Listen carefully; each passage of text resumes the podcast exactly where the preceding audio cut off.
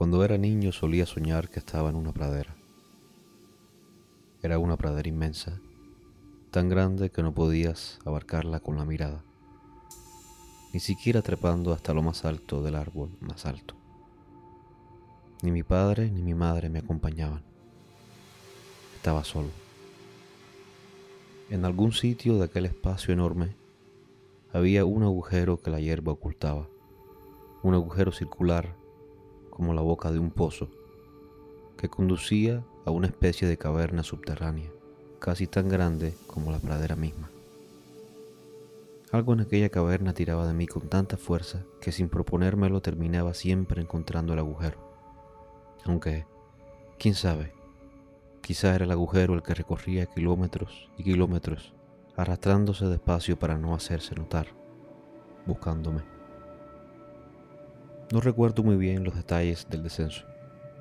No sé si era vertiginoso, no sé si era lento, tampoco sé de dónde procedía la luz, pero lo cierto es que allá abajo, en el fondo, la oscuridad no era absoluta.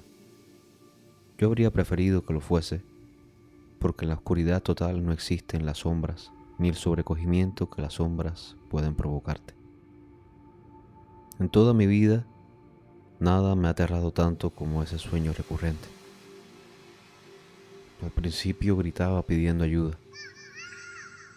A menudo llamaba a mi padre. No sé por qué razón.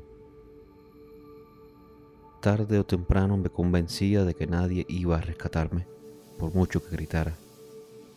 Entonces dejaba de hacerlo y me ponía a caminar con la esperanza de hallar una salida. Lo peor de este sueño no era la caverna con su ejército de sombras amenazantes, ni el hecho de que nadie escuchara mis gritos. Lo peor era la certeza de que no me encontraba solo en ese lugar, la certeza de que alguien o algo estaba acechándome. A cada rato escuchaba sus pasos o vislumbraba su silueta. A veces lo veía andar a cuatro patas, como las bestias, y a veces caminaba completamente erguido, como tú y como yo. En una oportunidad alcancé a verle el rostro. Me resultó extrañamente familiar. Se parecía a mi padre, pero no era mi padre. Esta criatura jamás me perdí el rastro y sin embargo se cuidaba muchísimo de acercarse, como si no le interesara apresarme, como si el acecho, lejos de ser un medio, fuera un fin en sí mismo. Mi travesía por las entrañas de la tierra acababa siempre igual. Primero me llegaba el rumor de la lluvia y luego me lanzaba a correr, la bestia corriendo detrás de mí.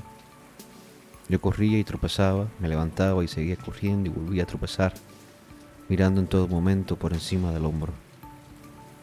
Esta secuencia se repetía hasta la saciedad. Corría y tropezaba, me levantaba y seguía corriendo y volvía a tropezar, y me levantaba y seguía corriendo y volvía a tropezar y me desplomaba, ahora ya sin fuerzas, sobre la hierba de la inmensa pradera.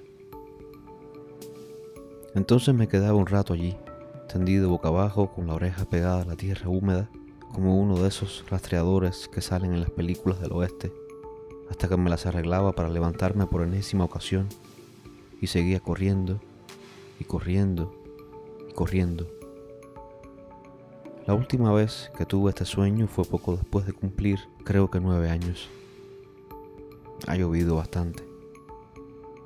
Todo esto, supongo, para decir que me he mirado al espejo esta mañana y he descubierto, por fin, en mi rostro, el rostro de la bestia que de niño me perseguía en sueños